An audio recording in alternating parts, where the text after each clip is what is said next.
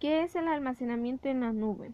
Es un modelo de informática en la nube que almacena datos en Internet, guarda imágenes, con ello se pueden recuperar las imágenes e información que se haya eliminado.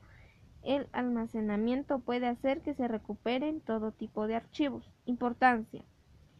Es importante para mantener un respaldo de lo que se eliminó.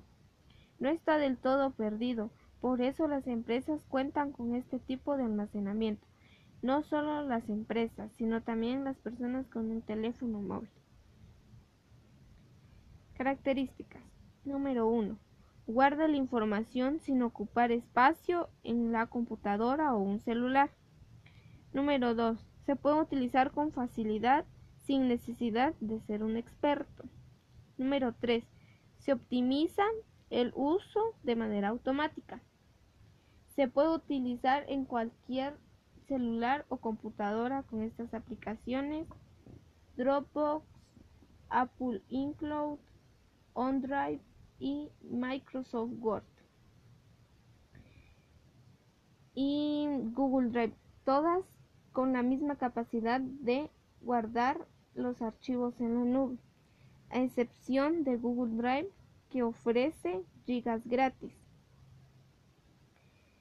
Google Drive ofrece 15 gigas y si se llega a pasar de las 15 gratis, las siguientes gigas ya se tienen que pagar. ¿Qué es lo que se necesita tener para realizar em, o guardar los archivos en la nube? Número 1. El Internet para poder realizar y guardar los archivos. Número 2. Contar con la cuenta de Gmail para poder guardar correctamente los archivos las imágenes o cualquier tipo de información. Ventajas. Se puede instalar en dos, en dos dispositivos, como por ejemplo en la computadora. Van a estar sincronizadas. Por ejemplo, si se tiene una computadora en una oficina y se hace un trabajo, al llegar a casa esta estará también en la otra computadora, puesto a que están sincronizadas y por obvias razones van a tener lo mismo. Si se llegara a descomponer una computadora básica, se borra definitivamente los archivos, pero con Google Drive esta tiene la oportunidad de recuperar aún los trabajos perdidos, siempre y cuando se hayan guardado bien, correctamente.